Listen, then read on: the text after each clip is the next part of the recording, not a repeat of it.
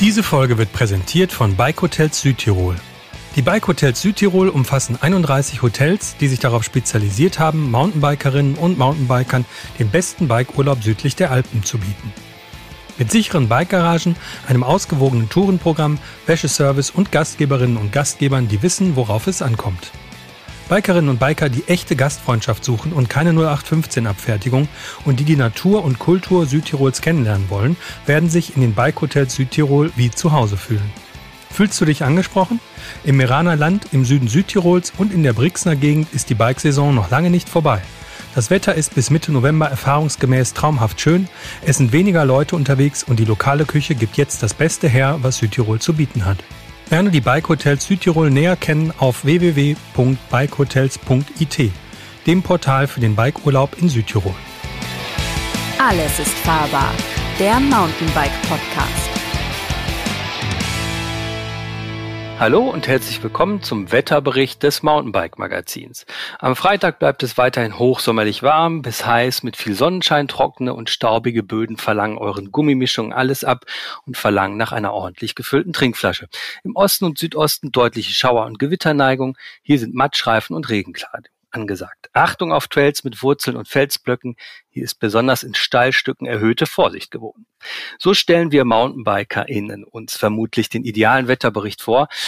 Aber die Frage ist, wie können wir beim Biken besser in der Einschätzung der Wetterlage werden, wenn wir zum Beispiel eine Tour planen wollen? Sind die Jahreszeiten noch die Jahreszeiten, wie wir sie kennengelernt haben?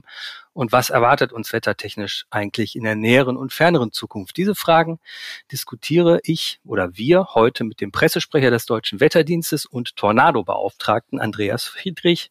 Hallo, Herr Friedrich. Ja, hallo, grüße Sie.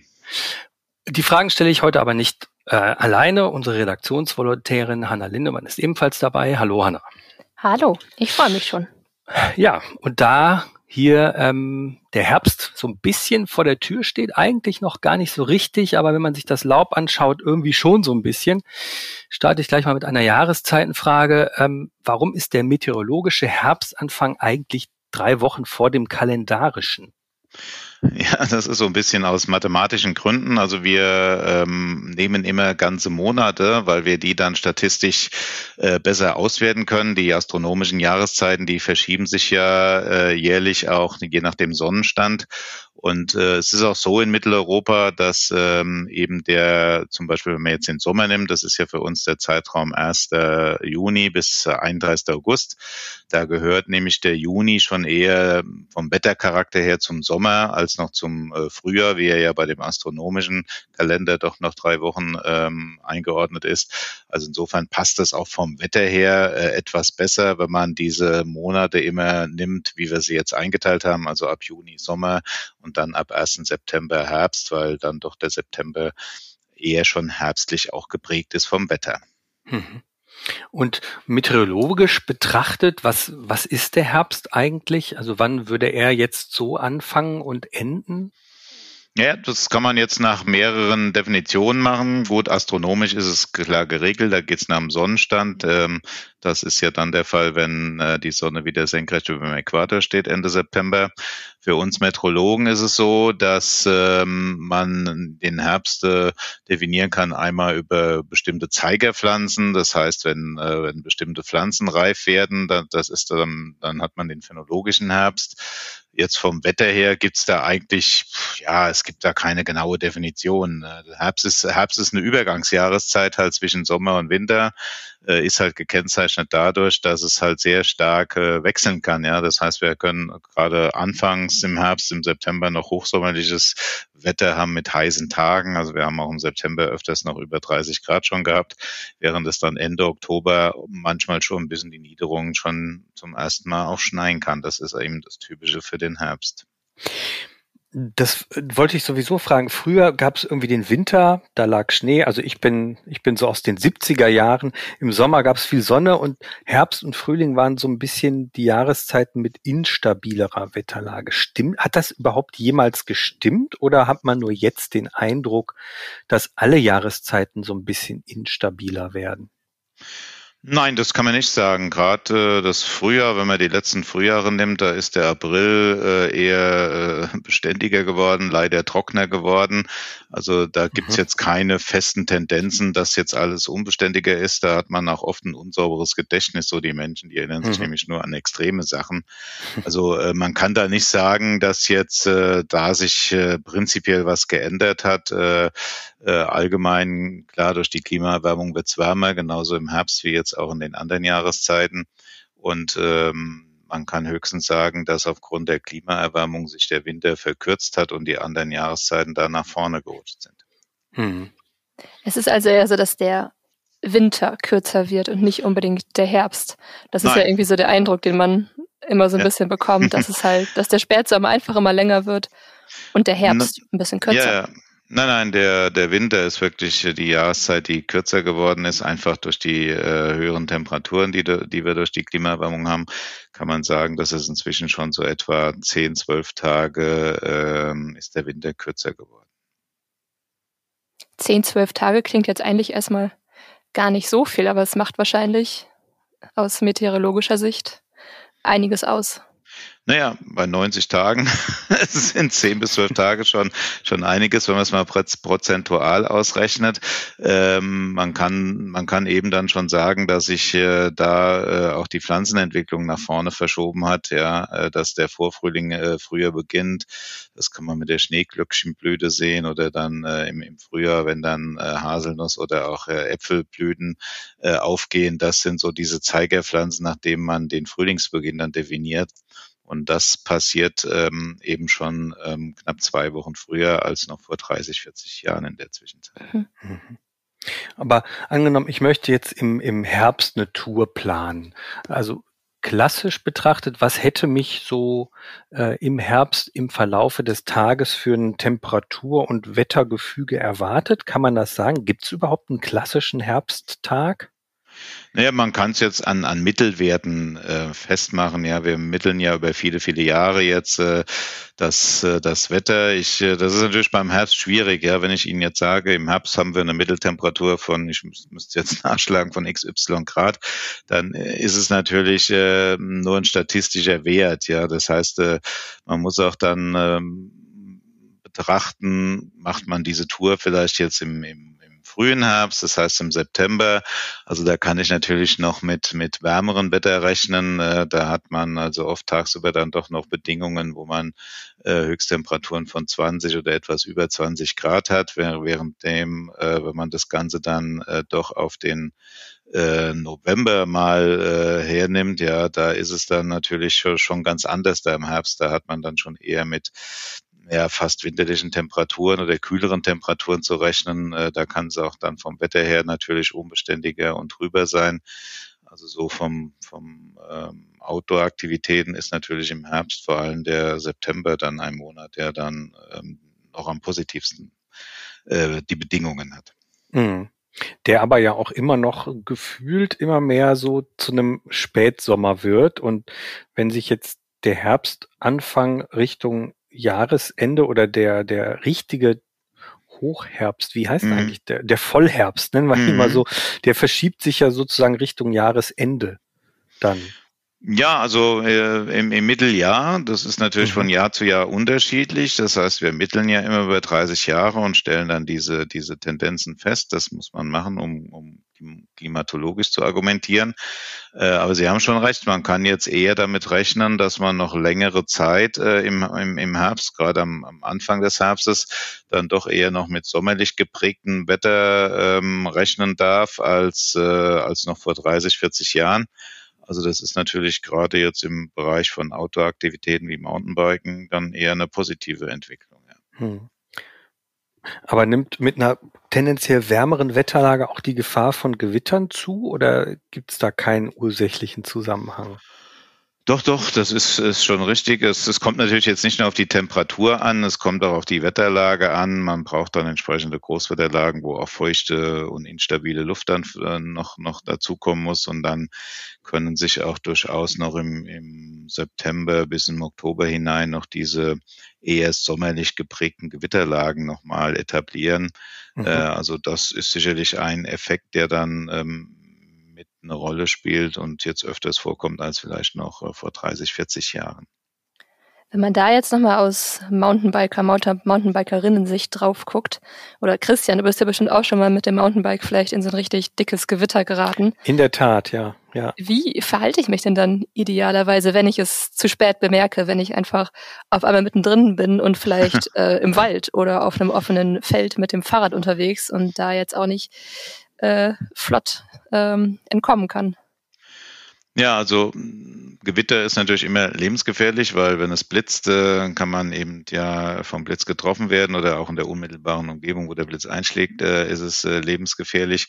Also deshalb sollte man einmal ähm, sich von seinem Bike trennen oder von allen metallischen Gegenständen trennen. Das heißt auch, wenn man im Rucksack noch was hat, äh, was, äh, wo irgendwas aus Metall ist, äh, dann sollte man diese Gegenstände dann doch einige Meter von einem weg positionieren. Man sollte sich selbst dann da äh, in, davon wegbewegen. Und im Wald ist es auch nicht im, immer gut, ähm, denn Blitze schlagen ja gerne in Bäume ein, das heißt in hohe Gegen, in hohe Gegenstände. Das sind dann im Wald natürlich äh, die höchsten Bäume und wenn man da unten drunter steht, dann äh, ist es da auch lebensgefährlich, weil so ein Baum kann durch einen Blitz explodieren, die Rinde wegfliegen, Feuer fangen. Also man sollte, wenn man im Wald ist, möglichst in so eine Art Lichtung gehen, wo man ein bisschen Abstand zu den nächsten Bäumen hat, vielleicht auch niedrigere Bäume äh, um sich herum hat. Und äh, dann, äh, wenn man in so eine Lichtung geht, in eng, äh, sollte man äh, in die Hocke gehen, die äh, Füße eng beieinander stellen und äh, die äh, Arme um die Beine äh, schlingen und dann äh, dieses Gewitter so versuchen zu überstehen. Aber wo, das habe ich, also ich habe genau das mal gemacht. Ich war in den Dolomiten unterwegs und auf dem Hinweg war strahlender Sonnenschein. Auf dem Rückweg hat mich und mein Bruder damals tatsächlich genau ein, also wirklich, man guckte nach oben über den Bergkamm kam eine schwarze Wolke. Es war mhm. von jetzt auf gleich wirklich äh, quasi flammendes Inferno, wenn man so will. Es hat geblitzt und geknallt und äh, geschüttet wie aus Eimern. Hab genau das, weil ich hatte vorher einen Kollegen von der Outdoor noch gefragt, wie soll ich mich verhalten? Genau gesagt auch hm, Rad weglegen, irgendwie zehn Meter weiter in die Hocke. Aber warum soll ich mich dann so hinhocken und die Beine umschließen? Ist das dann so eine kleine Kugelform äh, oder wofür wissen Sie, wofür das äh, da ist, warum man so eine Haltung einnehmen soll? Ja, ja, das hat äh, eine physikalische Bewandtnis. Äh, und zwar geht es um die sogenannte Schrittspannung. Das heißt, wenn man äh, Füße weiter auseinander stehen hat, dann hat man zwischen dem linken und rechten Fuß eben ein, eine, eine sogenannte Schrittspannung. Das heißt, wenn der Blitz in die Umgebung einschlägt, äh, näheren Umgebung, vielleicht in den nächsten Baum und dann fließen äh, kurzzeitig noch starke Ströme durch den Boden, vor allem wenn der feucht ist. Und, äh, und wenn man weit mit den Füßen auseinander hat man einen Spannungsunterschied zwischen seinen zwei Füßen, zwischen den Beinen, der dann durch den Körper fließt. Und das kann eben zu ähm, ja, lebensgefährlichen Reaktionen im Körper führen.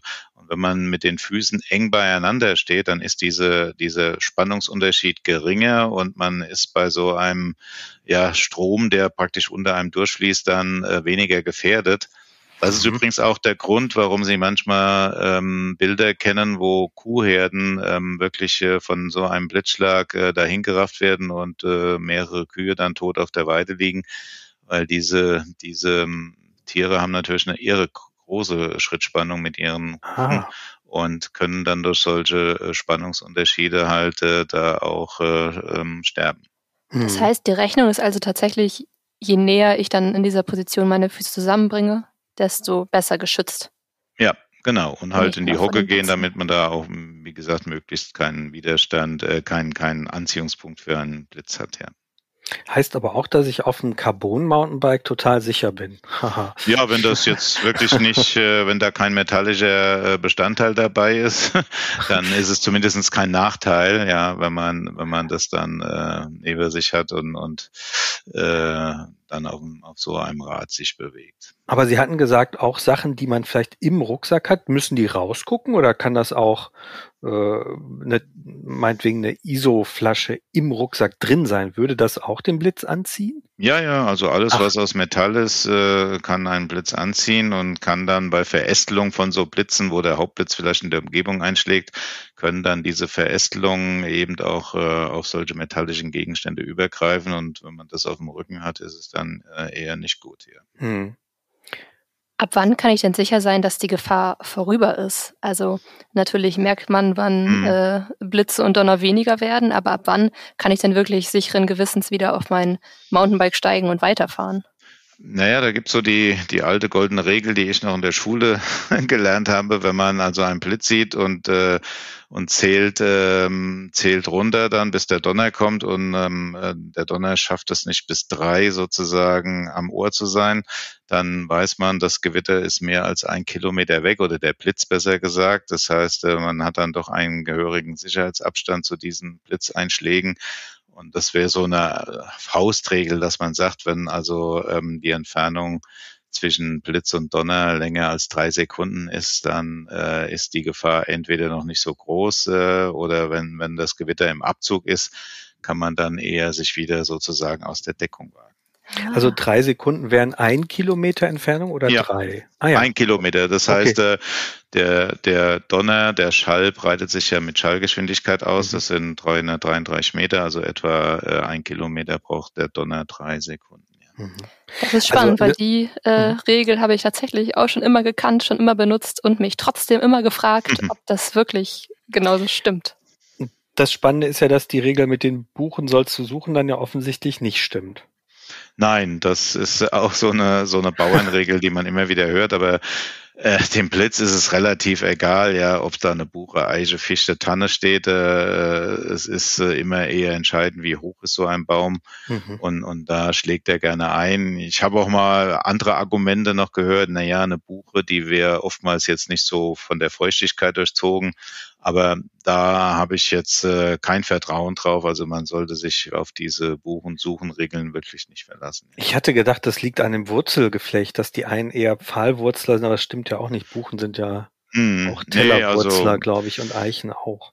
Wie gesagt, die Regel hm. äh, ist nicht so zielführend, ja. Wie erkenne ich denn Gewitter, bevor sie passieren? Also an den Wolkenstrukturen? Ja, das sind meistens äh, diese hoch aufgetürmten, dann doch ähm, unten schon sehr dunklen Wolkentürme, die man dann ähm, äh, aus der Entfernung sieht. Ähm, die vereisen dann oftmals oben, das heißt, äh, die steigen sehr schnell nach oben und kommen in, in kältere Luftschichten. Und man sieht dann oftmals wie so ein Amboss, so ein, ein Schirm, der sich oben über dieser dunklen Wolke ausbreitet. Ähm, und das ist ein Zeichen, dass dann eben die Entwicklung von so einer äh, Schauer- oder Gewitterwolke schon ziemlich vorangeschritten ist, dass da schon Vereisung im, in höheren Luftschichten stattfindet. Und äh, das ist äh, dann schon praktisch so ein, so, eine, so ein Reifestadium von der Gewitterwolke. Also an diesen Wolkenformen kann man dann doch gut abschätzen, ob es da jetzt in den nächsten Minuten äh, aus einer Wolke ein Gewitter entstehen, entstehen mhm. kann oder schon entstanden ist, ja. Wie sieht es denn aus mit anderen äh, Wolkenformen? Also die Ambosswolken, die hoch aufgetürmten, mhm. die weisen auf ein Gewitter hin. Kann ich denn auch noch andere äh, Wetterlagen an Wolken selber ablesen? Ja, es gibt immer natürlich äh, ein paar, paar Regeln, wo man dann so ein bisschen ableiten kann, äh, die aber nicht so eine hohe Trefferquote haben. Es ist zum Beispiel, wenn wir jetzt eine Westwindwetterlage haben, dann tauchen meistens so schon am Tag vorher solche hohen Schleierwolken aus Westen auf, die so den, den höheren, in höheren Luftschichten aufziehen, die die Sonne dann so milchig machen. Anfangs hat man noch Schatten am Boden, da sieht man eben noch Schatten, dann wird diese milchige Schicht immer dichter, dann hat man keinen Schattenwurf mehr am Boden. Irgendwann ist die Sonne dann komplett äh, absorbiert durch diese hohen Wolken und da kann man damit rechnen, dass es dann, wenn nicht ein paar Stunden später, doch spätestens am nächsten Tag dann auch eben Regen gibt, weil da meistens eben mit einer Wetterfront dann zusammen äh, dieser Aufzug der Wolken in verschiedenen Höhenschichten dann so vonstatten geht. Also könnte man irgendwie, ich, ich kenne noch die Schäfchenwolken und Amboss klingt ja nach Thor, der mit seinem Hammer draufhaut. Die Schäfchen klingen sehr äh, harmlos. Ist das so zu deuten? Sind Schäfchenwolken harmlose Wolkenformationen? Naja, in der Regel tun sie einem nicht weh. Ja. Äh, es gibt da noch die, es gibt da einige Spezialfälle, äh, auch bei diesen Schäfchenwolken. Äh, da geht's aber dann schon ein bisschen in, in Metrologie für Fortgeschrittene. Dann gibt's die Aldocumulus castellani, heißen die. Das sind so Schäfchenwolken, die nach oben so kleine Türmchen haben. Wenn man die so am Vormittag sieht, dann ist das ein Vorbote ähm, von, nach, von nach, mit täglichen Gewitterwolken oftmals. Also das wäre dann auch schon so ein, so ein etwas Langzeitindikator, der mit höherem zeitlichen Vorlaufindikator, dass es dann nachmittags vielleicht mal Gewitter geben kann, weil diese Türmchen auf diesen Schäfchenwolken, die zeigen eigentlich an, dass es da in dieser Atmosphäre schon äh, labil ist, dass die Luftmassen aufsteigen können und dass sie feucht sind. Und das ist äh, oftmals dann eben bei diesen sommerlichen Gewitterlagen der Fall. Das wäre aber sozusagen schon die hohe Kunst der Wolken. Ja, das ist jetzt nicht so ganz einfach. Da gibt es bestimmt auch äh, Schwierigkeiten, überhaupt diese Wolkenformationen mal zu erkennen am Himmel. Gibt es denn da einen einfachen Weg? Ich meine, heutzutage gibt es ja für alles eine App. Ja, da gibt's natürlich äh, bessere Wege, ja, in, zum Beispiel die DWD-Warnwetter-App äh, zu haben äh, und, und äh, dann sich warnen zu lassen. Das ist sicherlich die effektivste Methode, wo man sich da vorbereiten kann auf solche Wetterereignisse. Wenn wir jetzt hier schon bei den Apps mhm. sind, es mhm. gibt natürlich irgendwie die Wolkenleserei. Ich kann versuchen, das Wetter selber zu erkennen, aber ich kann natürlich auch direkt in die App äh, gucken, ähm, wenn ich zum Beispiel meine Tour plane. Da ist aber so ein bisschen das Problem, was ich und bestimmt ganz viele andere auch haben, dass es ja ganz viele verschiedene Quellen gibt und ich dann manchmal, wenn ich eine Tour plane, äh, drei verschiedene Wettervorhersagen bekomme. Wie mhm. äh, kann das sein, dass die da manchmal so unterschiedlich sind und worauf kann ich mich denn dann letztendlich überhaupt verlassen? Ja, das ist, das ist ein Problem, gerade für den Nutzer, denn äh, die Apps haben natürlich sehr unterschiedliche Datenquellen. Ja. Es gibt vorinstallierte Apps auf dem iPhone, äh, die, die schon mitkommen mit so einem Handy oder auch bei Android. Äh, diese Apps sind meistens äh, von den amerikanischen Herstellern äh, oder Anbietern äh, programmiert worden. Äh, da gehen amerikanische Modelldaten ein, die natürlich hier für Mitteleuropa, für Deutschland äh, nicht so genaue Vorhersagen erlauben, äh, als jetzt äh, ähm, Wetter-Apps, die mit äh, Modelldaten hier zum Beispiel von, von Deutschland oder Europa gespeist werden. Also da gibt es schon Unterschiede. Da gibt es ja öfters auch mal Tests, die man lesen kann und, und ähm, die dann sicherlich schon so einen Hinweis geben, was jetzt eher eine gute oder eine schlechte App ist. Dann kommt es natürlich auch noch speziell auf das äh, an, was man jetzt mit so einer App machen will. Also hier geht's ja auch äh, um Planung, dann geht's vielleicht um Warnung, wenn ich jetzt draußen bin, dass ich dann eben vom Gewitter rechtzeitig gewarnt worden äh, will. Also da muss man dann auch nach diesen Kriterien dann schauen, welche App man auswählt. Also ich würde aber immer eine App nehmen, die, wie gesagt, hier speziell äh, für, den, für den Markt in Mitteleuropa, für den vielleicht deutschen Markt ähm, programmiert ist und, und ähm, von hier auch entwickelt worden ist. Ähm, dann da hat man dann oftmals auch die besten Modelldaten und das, da greifen dann viele natürlich auf Modelle vom Deutschen Wetterdienst zurück.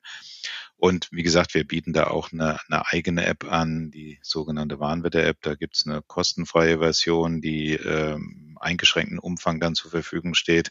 Da kann man aber sich warnen lassen über gefährliche Wettererscheinungen. Und es gibt die sogenannte Vollversion, die dann einmalig 1,99 kostet. Und da hat man dann auch wirklich Radarbilder drin. Da hat man Ortsvorhersagen für bis zu zehn Tage in die Zukunft drin. Also da kann man sich dann natürlich genauer informieren, auch was die Planung von einer Tour Nochmal so ein bisschen zum Thema ähm, die Übergangswetterlagen, also Herbst und Frühjahr. Sind denn diese ähm, Wetter- oder die Temperaturverschiebungen, die wir erleben, sind, führen die auch dazu, dass man letztlich auch als Meteorologe die Wetterlagen im September, Oktober, November schlechter vorhersehen kann und als Sportler oder Wanderer äh, letztlich dann auch mit größerer Unsicherheit in eine Tour oder eine Bergwanderung startet? Naja, es hängt jetzt nicht unbedingt am Herbst oder am Frühjahr. Es hängt jetzt wirklich von den Wetterlagen ab. Es gibt natürlich Wetterlagen, wo man relativ äh, einfach Vorhersagen machen kann, wenn das Wetter beständig ist. Ja, wenn wir Hochdruckwetterlagen haben, äh, da ist eine Wettervorhersage für die nächsten drei, vier, fünf Tage oftmals relativ sicher. Ähm, schwieriger ist es dann, wenn man äh, jetzt im Sommer diese, wir sagen, konvektiven Wetterlagen hat, also diese Gewitterlagen. Da ist es nämlich oftmals morgens überhaupt nicht vorhersagbar, wo jetzt nachmittags diese Gewitter auftreten. Ja, das mhm. heißt, das muss man sich vorstellen wie so ein Kochtopf, die Atmosphäre. Das heißt, wenn ich äh, Wasser auf den Herd stelle, äh, und drehe den Herd an, dann weiß ich nach circa fünf Minuten blubbern im Topf dann irgendwo die ersten Luftblasen hoch. Mhm. wo die hochkommen, das wird man nie wissen. Ja, die können mal bei der links, bei der rechts oder so weiter hochploppen. Und genauso ist es in der Atmosphäre mit den Gewittern. Das ist chaotisch. Das heißt, wir Metrologen und die Modelle können nicht vorhersagen, ob das Gewitter dann im in einem Tal oder im Nachbartal dann am Nachmittag sich entwickelt. Wir können dann mhm. nur mit Wahrscheinlichkeiten arbeiten und äh, das äh, ist dann immer entscheidend, wie die Qualität von Wettervorhersagen und Warnungen ist. Das hat jetzt weniger mit Klimaerwärmung oder Herbst, Herbst oder Frühjahr zu tun. Mhm. Wie ist es denn dann mit äh, den Regenradaren? Weil die können ja schon relativ genau mir immer so zwei, drei Stunden vorher sagen, wo äh, das Gewitter mhm. oder die Regenfront äh, demnächst runter runterkommt. Ähm, da habe ich die Erfahrung gemacht, dass man sich auf diese Daten ziemlich gut verlassen kann. Ja, das ist ja dann keine Modellvorhersage, sondern das sind äh, Extrapolationen von unserem Radarnetz. Das heißt, wir machen ja alle fünf Minuten äh, deutschlandweit, äh, erfassen wir alle Niederschlagspartikel, sogar mit Intensität, ob es da hagelt oder wie stark es regnet.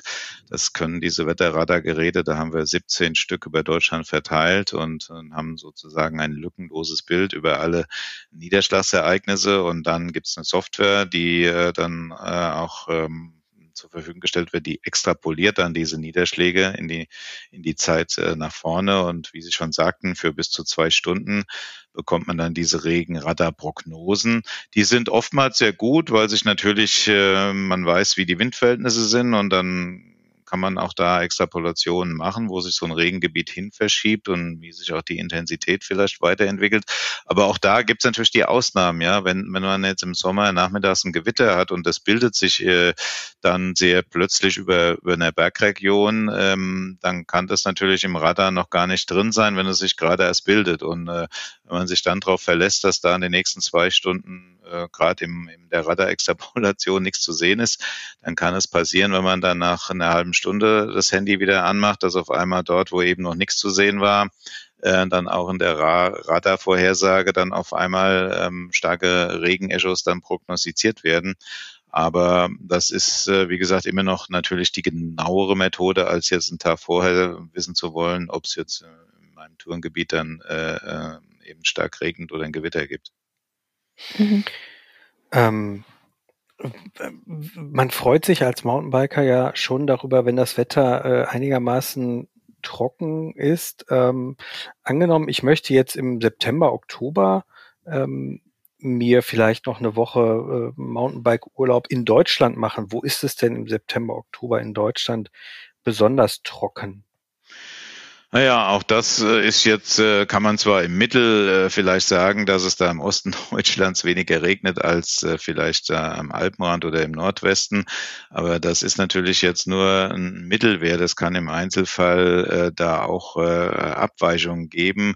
Also man mhm. muss wissen, Wettervorhersagen kann man immer nur für sieben, mit dem Trend manchmal zehn Tage machen. Alles darüber hinaus haut nicht mehr hin. Da ist das, ist die Atmosphäre zu chaotisch. Also insofern hat man jetzt eigentlich keine Möglichkeit zu sagen, ähm, am besten wäre es im September jetzt, äh, was weiß ich, nach, nach Ostdeutschland nach oder nach, nach, Thüringen oder nach Hessen zu fahren.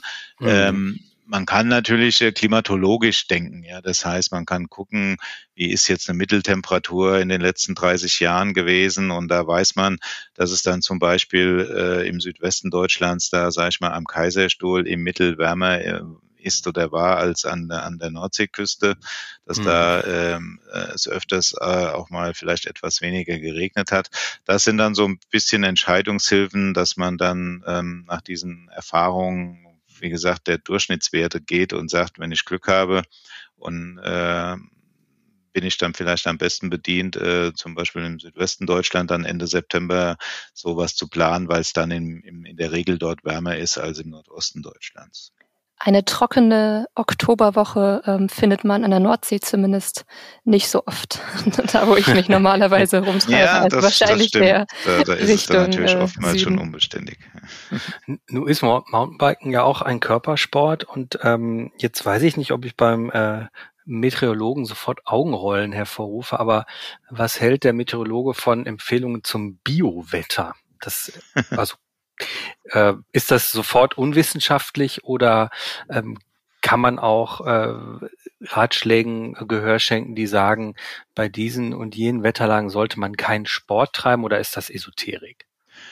Nein, nein, also wir haben ja Medizinmetrologen, das ist eine extra Abteilung beim Deutschen Wetterdienst, die auch diese ah. äh, Wetterfühligkeitsprognosen machen. Da wird auch mit Ärzten zusammengearbeitet, also da ist durchaus was dran. Man weiß, dass so und so viel Prozent der Menschen, und das ist ein ganz äh, ein größerer Prozentsatz auch, äh, wetterfühlig ist. Das heißt, ähm, Wetter macht an sich nicht krank, aber Wetter kann Symptome verstärken und kann sie eben negativ beeinflussen. Und äh, insofern gibt es dann durchaus bestimmte Wetterlagen, wo Leute, die eh jetzt schon mit Bluthochdruck zu tun haben, dann äh, eben noch schlechtere ähm, Bedingungen haben oder Migräne kann sich dadurch verstärken. Also das ist durchaus äh, wissenschaftlich belegt, dass äh, das Wetter da einen Einfluss hat auf viele Menschen. Es gibt auch hm. Menschen, die juckt's gar nicht, ja, da muss jeder persönlich mal in sich reinhören, ob er da ab und zu vom Wetter her vielleicht äh, doch Beeinflussungen spürt. Aber wie gesagt, das ist kein, kein hum Mumpitz und ist kein Humbug, sondern das ist Medizinmetrologie ist schon eine anerkannte Wissenschaft, äh, die ähm, dort ähm, schon eine Rolle spielt. Und man muss natürlich auch sagen, äh, jetzt gerade im Sommer, da ist natürlich bei Freizeit- und Sportaktivitäten auch das Thema Hitze ein Thema. Da sollte man natürlich bei hohen Ozonbelastungen Hitze dann äh, natürlich auch äh, vielleicht nicht unbedingt. Also ich habe, ich war jetzt gerade erst im Urlaub, ich war erst in Sölden, da war ich am Gardasee und da bin ich eine Tour gefahren bei 46 bis 48 Grad. Und ich habe wirklich so während des Fahrens, noch nach anderthalb Stunden, fiel mein Blick auf meinen Handschuh, der schwarz eigentlich gewesen wäre, aber der war dann schon zur Hälfte weiß, weil da so Salzränder drauf waren. Das wäre mir früher oder sagen wir mal bei normalen Sommertouren vielleicht nach fünf, sechs Stunden mal aufgefallen. Aber ich habe dann tatsächlich auf einer zweieinhalbstündigen Tour insgesamt mit nachher sechs Liter Wasser beziehungsweise Flüssigkeit zu mir genommen. Und zwar hatte ich den Eindruck, dass auch die Luft viel trockener ist und dass man quasi das Gefühl hat, man atmet Staub ein, weil die Luft so unfassbar trocken war. Ist das auch ein Phänomen, was man in der Meteorologie beobachtet, dass nicht nur sozusagen naja, die, die Temperatur trockener und heißer wird, sondern dass auch dadurch die Luftfeuchtigkeit abnimmt? Oder ist eher das Gegenteil der Fall? Das hängt jetzt von den Wetterlagen ab. Also wir hatten jetzt gerade in den letzten Tagen äh, oftmals äh, sehr trockene Wärme mit Luftfeuchtigkeiten von unter 20 Prozent relativ erfeuchtet. Das ist dann schon mehr oder weniger Wüstenklima eigentlich. Mhm. Mhm. Ähm, das heißt, äh, es ist eher eine Tendenz zu sehen ähm, bei diesen Hitzewellen und auch Dürreperioden. Ich meine, wir haben jetzt ja zum Teil eine extreme Dürre in, in großen Teilen Deutschlands, auch in anderen Regionen in Mitteleuropa. Und da ist natürlich die Luftfeuchtigkeit schon eher geringer. Das war auch 2018 so. Also es scheint da doch im Sommer so eine Tendenz zu sein, dass über viele Tage hinweg eher äh, die äh, Verhältnisse trockener und mhm. heißer sind äh, und insofern ähm, nicht mehr so oft diese feuchtwarmen Bedingungen herrschen, wie sie vielleicht vor 20, 30 Jahren noch an der Tagesordnung waren. Also wäre es vielleicht auch für, für, wenn man Sport machen will, auch einfach sinnvoll, nicht nur auf die Temperatur zu gucken, sondern auch auf die Luftfeuchtigkeit, die herrscht. Ja, auf jeden Fall. Ich denke, äh, es ist natürlich äh, einfacher oder man, man hat weniger gesundheitliche Probleme, wenn die Luft trocken ist, weil es kann ja dann eben mehr transpirieren. Die, das heißt, der Körper kann mehr Schweiß abgeben. Wenn die Luft jetzt sehr feucht ist, dann spricht man ja auch von Schwüle, dann, dann hat hm. man relativ schnell Probleme, weil dann einfach dieser Schweiß gar nicht mehr abgeführt werden kann vom Körper, hm. verdunsten kann. Äh, also insofern ähm, spielt das schon eine große Rolle, wie belastend jetzt äh, Temperaturen sind ähm, in Abhängigkeit eben von der Luftfeuchtigkeit. Es ist ja auch gerade in diesem Sommer so, dass es wirklich durchgehend sehr heiß ist in weiten Teilen Deutschlands. Und Sie sagten ja gerade schon, dann vielleicht eher mal eine Pause einlegen, aber als Sportlerin, als Sportler ist es ja jetzt eher keine Option, wochenlang bei durchgehender Hitze ähm, zu pausieren und keinen Sport zu machen, keine Touren zu machen. Was gibt's denn vielleicht noch für ähm, andere Tipps, wie ich mich vor diesen extremeren Umweltbelastungen schützen kann, wenn ich es vielleicht auch, so wie ich, eher so ein Morgenmuffel äh, bin und es nicht schaffe, jetzt unbedingt früh, früh morgens äh, Sport zu machen, was natürlich vielleicht das, das Ideale wäre. Naja, gut, es, vielleicht kann man es bei der Tourplanung berücksichtigen. Einmal ist es natürlich so, wenn man jetzt irgendwo in, gebirgigen, in gebirgigen Regionen ist, ist es natürlich so, je höher man äh, sich bewegt äh, dann mit seinem Bike, äh, je kühler ist es. Äh, die Temperatur nimmt normalerweise mit, der Höhe, mit 100 Meter Höhe ein Grad ab. Also da kann man da schon mal gucken, ob man eben ähm, höhere Routen wählt, äh, wo es dann doch nicht so heiß ist oder ob man äh, auch schattige Routen wählt. Also wenn ich jetzt hier im Sommer, ich komme hier vom Vordertaunus, äh, dann, dann fahre ich dann lieber bei heißem Wetter durch den Taunus im Wald, als jetzt äh, eben über Felder zu fahren, wo einem die Sonne auf den, auf den Helm brennt. Mhm. Nun sind Sie ja ähm, Tornado-Beauftragter. Und ich, ähm, ich, harter Wechsel des Themas jetzt. Und ich habe irgendwie immer gedacht, Tornados gibt's nur in Amerika. Ähm, gibt's die jetzt auch hier in Deutschland? Oder gab's die schon immer? Ja, die gab's schon immer. Das, äh, das ist so ein Trugschluss, weil man das vielleicht so von den Medien kennt, vom Fernsehen, wo man ja oftmals diese spektakulären Bilder von diesen Tornados sieht und auch von den Schäden sieht, aber sie gibt's auch in, in Deutschland äh, schon, schon seit Jahrhunderten.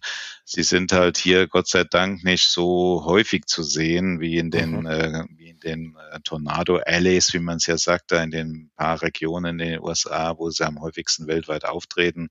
Das ist ja rund um Oklahoma zum Beispiel der Fall. Es gibt auch in den USA Gegenden, da, da gibt's weniger Tornados als hier in Deutschland, in Kalifornien zum Beispiel oder so da ist Tornado eher kein Thema. Aber es ist so in Deutschland, nein, gab es schon immer Tornados und ähm, wurden früher natürlich äh, seltener A entdeckt, weil so ein Tornado kann man nicht mit dem Wetterradar oder mit dem Wettersatelliten erkennen, sondern da braucht man immer einen Augenzeugen, der das äh, sozusagen am Boden mitbekommt und, und sieht und, und dann müssen wir dann als Meteorologen davon Bescheid bekommen und dann kann man das in der Datenbank eintragen.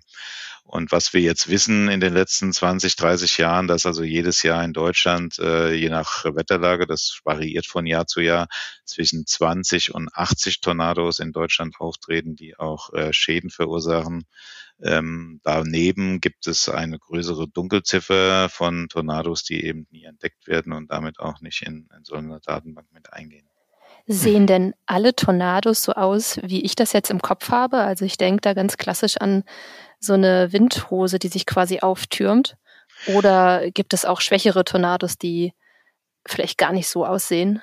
Ja, es gibt auf jeden Fall sehr unterschiedliche ähm, ja, da Arten, wie sich so ein Tornado darstellt. Was man jetzt äh, oftmals als, als Kennzeichen sieht, ist dieser Wolkenrüssel, äh, auch Windhose sagt man im Deutschen dazu, also dieser Rüssel, der sich aus einer Wolke so schlauchartig nach unten ausbeult und ähm, der dann irgendwann aber meistens zwischen Himmel und äh, äh, zwischen Wolke und Boden, dann ist er nicht mehr sichtbar. Das heißt aber nicht, dass dann noch kein Tornado da ist, denn der Tornado ist so definiert, dass man einen Windwirbel hat, der um eine senkrechte Achse sich von der Wolke bis zum Boden erstreckt. Und Wind sieht man ja nicht. Das heißt, der Wind ist unsichtbar. Und es kann, äh, was man sieht, ist dieser auskondensierte Wolkenschlauch. Aber der reicht eben nicht immer bis zum Boden. Und dann kann aber unten drunter, unterhalb dieses Wolkenschlauchs, kann der Wind sich weiter drehen um diese senkrechte Achse und erreicht den Erdboden und dann hat man eben ein Tornado und kann den auch von Weiden her gar nicht erkennen. Es sei denn, man erkennt, dass auf dem Boden praktisch so Dreck aufgewirbelt wird, der sich so kreisförmig nach oben äh, wirbelt oder, oder Gegenstände, Blätter, Äste und so weiter, dass die dann äh, kreisförmig nach oben gewirbelt werden. Das ist dann auch ein äh, sichtbares Zeichen, dass da der Tornado schon aktiv ist. Und insofern ist es sehr unterschiedlich, wie so ein Tornado sich ähm, vor einem sozusagen zu erkennen oder nicht zu erkennen gibt. Gibt es denn auch Tornado? Also man sieht das ja manchmal, wenn man auf so einem trockenen Feld steht, dann dreht sich da so ein bisschen der Staub im Kreis oder auf dem Supermarktparkplatz fliegen die Kassenbons im Kreis mal kurz. Ist denn da immer, wenn sich sozusagen Wind im Kreis dreht, auch eine Form von Wolkenbodenbeteiligung oder gibt es das auch isoliert, dass unten einfach nur was dreht und oben nicht? Das ist dann kein Tornado, das ist eine sogenannte Staubteufel oder meteorologisch sagen wir Großtrombe. Das ist der Tornado, der ah. hängt immer mit einer Wolke zusammen. Ja, mhm. da muss immer eine Schauer- oder Gewitterwolke oben drüber sein. Ähm, und unter der sich dann dieser Tornado oder diese Großtrombe bildet. Eine Kleintrombe oder Staubteufel ist so das, was im Volksmund eigentlich der gängige Begriff ist, äh, ist was anderes. Der taucht ohne Wolken auf. Bei so schönem sonnigen Wetter gibt es mhm. diese Staubteufel. Äh, da wird nämlich auch die Luft kreisförmig auch über so einem zum Beispiel äh, heiß erhitzten Boden, sei es jetzt Betonfläche oder auch sandige Sandböden draußen, äh, wenn da der Wind drüber weht, kann das auch in äh, praktisch in so eine senkrechte Zirkulation umgelenkt werden und dann bewegt sich äh, praktisch vom Boden nach oben kreisförmig auch dieser Windwirbel.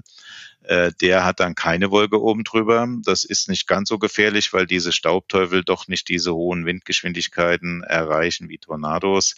Aber sie können durchaus auch gefährlich sein. Also da würde ich als Radfahrer immer gucken, dass ich so einem Staubteufel ausweiche, weil mhm. da kann man auf einmal, wie gesagt, auch umgeweht werden. Da können Zelte durch die Luft fliegen. Ähm, ich habe schon Trampoline gesehen, die äh, hunderte Meter da durch so einen Staubteufel geflogen sind ah, und auch okay. Stühle. Äh, und man kann da getroffen werden oder man kann auch einfach äh, durch diesen Sand, der dann in die Augen weht, natürlich ähm, verletzt werden. Mhm. Kann denn aus dem Staubteufel ein Tornado werden oder ist das ausgeschlossen?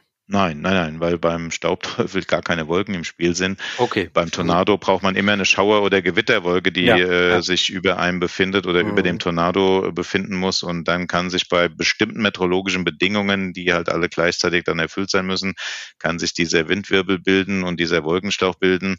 Aber das ist eine völlig andere Wetterlage und ähm, also das mhm. äh, kann nicht zusammen passieren.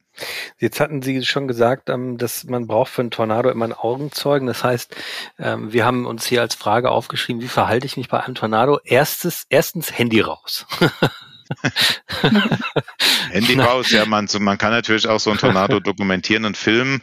Allerdings sollte man immer äh, beobachten, äh, wie weit ist der Tornado von einem mhm. entfernt. Das erkennt man ja oftmals an diesem Wolkenschlauch oder wenn man unten am Boden diesen aufwirbelnden Dreck sieht.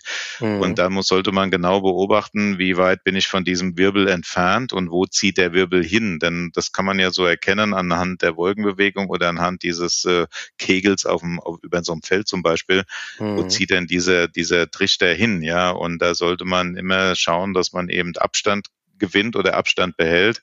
Äh, und wenn man merkt, das zieht direkt auf einen zu, ja, dann sollte man äh, eben ausweichen oder sich in Sicherheit bringen. Und dann würde ich auch nicht ähm, bis zum, bis zum Schluss mit dem Handy draufhalten, sondern dann würde ich mich hm. in Sicherheit bringen. Und in Sicherheit bringen heißt beim Tornado eben anders als beim Gewitter, äh, nicht, nicht in ein Auto steigen und hoffen, dass ich da äh, sicher bin vor dem Gewitter. Äh, das klappt beim Gewitter oftmals, aber beim Tornado kann es eine tödliche Falle sein, weil da werden auch Autos äh, durch die Luft gewirbelt, wenn der Tornado stark genug ist oder hm. Trümmerteile durchschlagen äh, ein, ein Auto äh, wie Butter und äh, da kann man getötet werden. Also beim Tornado sollte man im Gebäude immer in einen Keller gehen oder wenn man draußen im Gelände ist, weit weg von Bäumen, von Gegenständen, die durch die Luft fliegen können und ähm, dann äh, flach äh, mit dem Gesicht nach unten in einer Mulde auf dem Boden legen. Ah, Wie schnell okay. bewegt sich denn so ein Tornado, wenn ich erstmal das Gefühl habe, okay, der ist jetzt noch ziemlich weit vor mir weg, aber der zieht schon auf mich zu. Wie schnell kann der mich denn einholen? Ja, der ist Gott sei Dank bewegen sich die Tornados über die Landschaft lang nicht so schnell, als sie sich drehen. Ja, das Gefährliche ist die Drehgeschwindigkeit. Die können in extremen Fällen bis 500 Stundenkilometer betragen, diese Drehgeschwindigkeit. Aber diese Verlagerungsgeschwindigkeit über der Landschaft, die hängt immer ab von der Wolken, von den Wolken, an die die oben, an, an dem der Tornado sozusagen dranhängt, angedockt ist. Und das heißt, das sind so typische Verlagerungsgeschwindigkeiten, so 30 bis 60 Kilometer pro Stunde. Und vor allem ist noch der Vorteil, der Durchmesser von so einem Tornado ist sehr eng begrenzt, also wo dann auch die Lebensgefahr herrscht. Das sind wenige Dutzend bis wenige hundert Meter. Also wenn man nur ein Kilometer seitlich von so einem Tornado sich aufhält, äh, dann ähm, passiert einem nichts. Äh, und das sollte man immer beachten, wenn man mal so ein Phänomen beobachtet. Hm.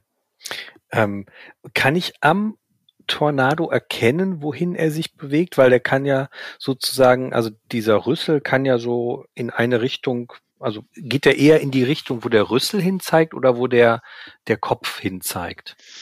Naja, also ähm, oder gibt's da keine? meistens, meistens, oftmals sind die mehr oder weniger senkrecht orientiert. Äh, mhm. Es kann natürlich sein, dass, äh, dass äh, wenn der Wind oben etwas stärker ist, dass der Tornado im unteren Bereich so zurückhängt. Ja, das heißt, ah. dass praktisch der obere Teil eher in der Richtung äh, zu finden ist, wo die, wo der, wo der hinzieht der Tornado, als als der untere Rüssel. Und mhm. insofern ähm, ist es eher so, dass man äh, da sieht, dass es oben eben äh, praktisch so ist, dass äh, da die Richtung ist, wo er hinzieht. Hm. Nun ist ja nicht jeder Tornado. Äh, äh wie ist der Unterschied zwischen Tornado und Orkan? Orkan ist einfach ein. Das war jetzt wie ein Orkan. ähm, das hat jetzt gerade so geklungen. Ähm, äh, Hanna, hast du gerade einen Orkan nachgemacht? Nein. Okay. vielleicht, vielleicht hat, hat einer ins Mikrofon gepustet, dann hat man einen Orkan im Mikrofon, ja. Genau, den hatten wir gerade. Orkan ist ja letztlich ein Sturm mit hoher Geschwindigkeit.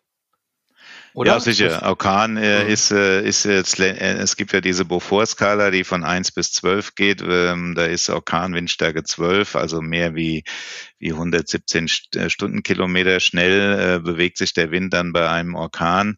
Und äh, insofern ähm, ist ein Orkan immer ein, ein Windereignis, wo man eben äh, gefährliche Windgeschwindigkeiten hat von äh, über 117 Stundenkilometern. Hm. Und jetzt kommen Orkane wahrscheinlich häufiger vor in Deutschland als Tornados oder liege ich da falsch? Nein, sicher, sicher. Tornados äh, sind das mhm. seltenste äh, Wetterereignis, was wir so äh, haben hier in Deutschland ah. und mhm. weltweit. Äh, solche äh, Orkane kommen öfters vor. Orkanwinde, muss man sagen, kommen öfters vor im Sommer bei Gewittern, im Winter eben bei diesen Orkantiefs, die dann über die Landschaft ziehen mhm. äh, und die dann auch großflächig zum Beispiel manchmal ganz Deutschland treffen Kyrill 2007, da war mhm. dann in ganz mhm. Deutschland Orkan äh, aufgetreten. Wie, wie verhalte ich mich als Mountainbiker, wenn ein Orkan oder ein Sturm kommt? Raus aus dem Wald, ist das erstmal richtig? Ja, sicher. Das gilt dann so ähnlich wie jetzt bei Tornados, weil auch dann bei einem äh, Orkan ist es natürlich äh, die Gefahr da, dass, äh, dass äh, eben äh, Trümmerteile umherfliegen, dass Bäume umstürzen können. Und da ist man natürlich äh, gerade als Radfahrer extrem gefährdet. Also da sollte man auch eben weggehen von Gebäuden, wo dann Dachziegel rumfliegen können oder, oder andere Teile vom Haus. Äh, ähm, sich äh, wegbewegen können, genauso wie im Wald. Also da sollte man sich möglichst äh, dann doch in der freien äh, Landschaft befinden. Hm. Werden denn Orkane und oder Hurricanes äh, häufiger? Man erlebt ja eigentlich weltweit immer extremere äh, Wetterlagen, immer mehr Stürme. Muss ich in, in der Zukunft damit rechnen, dass ich, wie ich jetzt vielleicht mal von einem Gewitter überrascht werde, dann von einem Orkan überrascht werde? Nein, also da gibt's äh, bisher noch, noch keine Erkenntnisse. Das ist also so, äh, dass wir da auch die, die Daten natürlich auswerten. Und da kann man nicht sagen, dass jetzt bisher sowohl äh, Tornados als auch äh, diese winterlichen Orkantiefs häufiger werden. Ähm, was man eher beobachtet, dass wenn so ein äh, Phänomen auftritt, dass dann die Heftigkeit zunimmt. Also das ist auch das, was man aus der Klimaerwärmung rausziehen kann, das äh, Wetter extremer wird, äh, was die Heftigkeit angeht, aber nicht unbedingt die Häufigkeit. Gerade jetzt im Sommer mhm. haben wir eher weniger Gewitter, weil wir oftmals diese dürre, trockenen äh, Perioden haben mit mhm. Hitzewellen, wo es staubtrocken ist. Da gibt es dann keine Gewitter. Aber wenn dann was auftritt, dann kann es eben noch heftiger sein. Hm. Haben, jetzt haben wir noch so ein bisschen das Thema Klimawandel im, im, im Köcher. Äh, jetzt beobachtet man ja europaweit ähm, äh, beziehungsweise auch Richtung Norden immer wärmere Klimate. Ist das der Plural? Ich hoffe.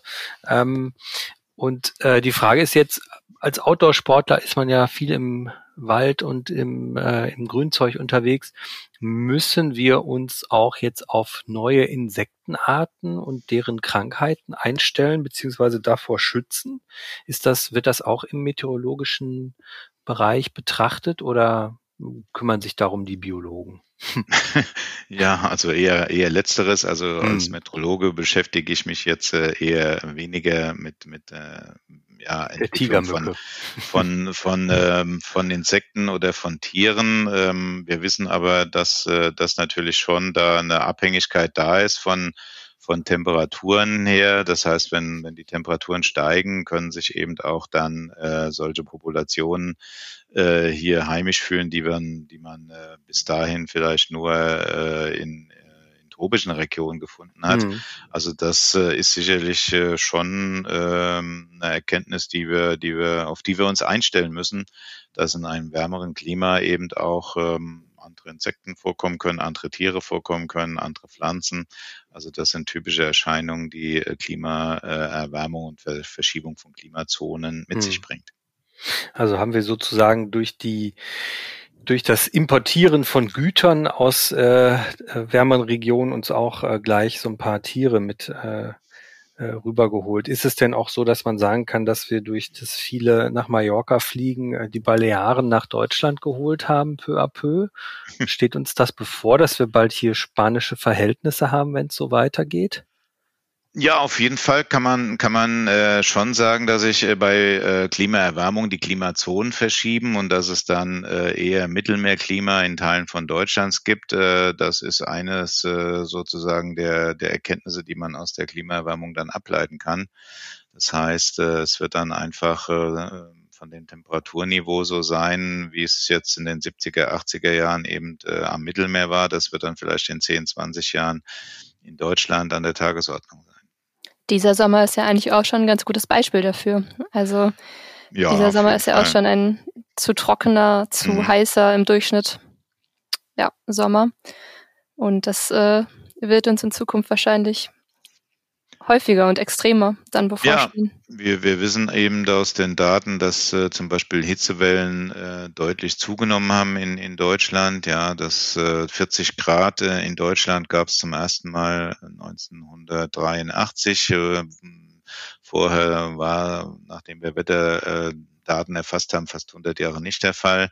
Dann hat es 20 Jahre gedauert bis 2003, als es wieder 40 Grad war und, und jetzt passiert es alle zwei Jahre. Ja, wir hatten dies Jahr die 40 Grad, wir hatten 2019 mhm. an einem Tag an, an mehreren 20 Stationen in Deutschland die 40 Grad und ähm, so die Klimasimulationen, die wir jetzt, ähm, die man auch berechnen kann, sagen, dass es vielleicht in 20 Jahren in, in einem typisch deutschen Sommer äh, jedem Sommer viele Tage mit 40 Grad angibt in Deutschland. Aber wenn sozusagen quasi schon in Anführungsstrichen gesetzt ist, dass wir hier mediterranes Klima bekommen, dient dann sozusagen die Klimapolitik, die jetzt betrieben wird von EU und äh, jetzt wird es ein bisschen politisch, aber ähm, dient die dann sozusagen äh, einem Abwenden äh, des Status, dass wir hier quasi Wüstenklimate bekommen? Na naja, gut, die, der Deutsche Wetterdienst berät ja auch zum Beispiel die Politik und die Bundesregierung über Klimafolgen. Und da kann man natürlich jetzt überlegen, was kann man tun. Naja, das ist natürlich zum Teil teuer, zum Teil technisch vielleicht gar nicht alles machbar.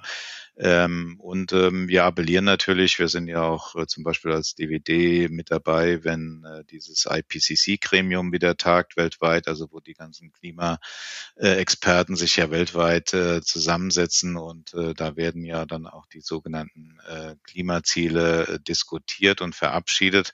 Aber das Problem ist, dass sie halt äh, ähm, nicht immer eingehalten werden oder seltener eingehalten werden. Da mhm. ist die Wissenschaft natürlich eher der, der Rufer in der Wüste oder die Wissenschaftler sind dann die Rufer in der Wüste, weil wir natürlich als Wissenschaftler am klarsten erkennen, ähm, was da passiert. Und es ist auch klar, dass der Zug, ähm, wenn er mal gebremst wird, lange braucht, um zu bremsen. Also mhm. wenn wir heute was tun, dann dauert es äh, Jahre, zum Teil Jahrzehnte, bis man dann auch die ähm, Auswirkungen äh, erst spüren kann. Also der Rufer in der Wüste oder der Rufer vor der Wüste? Naja, es ist nie zu spät. Also es wäre jetzt falsch zu sagen, ähm, da ist nichts mehr zu machen, lass es mhm. laufen. Nein, nein. Äh, man kann auch jetzt jederzeit natürlich noch was tun, jeder mhm. Einzelne oder auch die Politik als Ganzes äh, und, und, die Weltbevölkerung. Also äh, auch jetzt geht es noch darum, wie stark wird unser Klima weiter sich erwärmen. Und das hängt jetzt von, von uns ab und von den Entscheidungen, die halt jetzt in den nächsten Jahren und Jahrzehnten ähm, weltweit umgesetzt werden. Zum Beispiel Radfahren kann man tun, wenn man Radfahren, was fürs Klima machen mhm. möchte. Radfahren ist natürlich ein wunderbares, äh, eine wunderbare Form, wie man ökologisch sich äh, dann fortbewegen kann. Ja. Genau. Ja, äh, Hanna, wenn du keine Frage mehr hast, würde ich ähm, vielen Dank aussprechen an Ihre Expertise und die äh, Informationen, mit denen wir unsere ähm, ökologisch besser verträglichen Ausflugsarten als mit dem Auto durch die Gegend zu fahren äh, künftig noch besser planen können. Mhm. Ja, herzlichen ja. Dank auch von meiner ich Seite. auch sehr kurzweilig, ja, und war doch interessant, ähm, was wir alles für Themen da in, in der Zeit angesprochen haben. Ja. Vielen Dank. Ähm, wenn euch der Podcast, liebe Zuhörer, gefallen hat, dann folgt uns bitte auf Facebook, Instagram und Co. Ähm, kauft unser Magazin. Es ist das Orangene Magazin, Mountainbike Magazin. Ähm, wenn euch der Podcast gefallen hat, ähm, schickt uns eine Mail an podcast.mountainbike-magazin.de. Äh, nicht vergessen, alles ist fahrbar, auch bei warmem oder kaltem Wetter. In diesem Sinne, auf Wiederhören und tschüss, bis zum nächsten Mal. Ciao.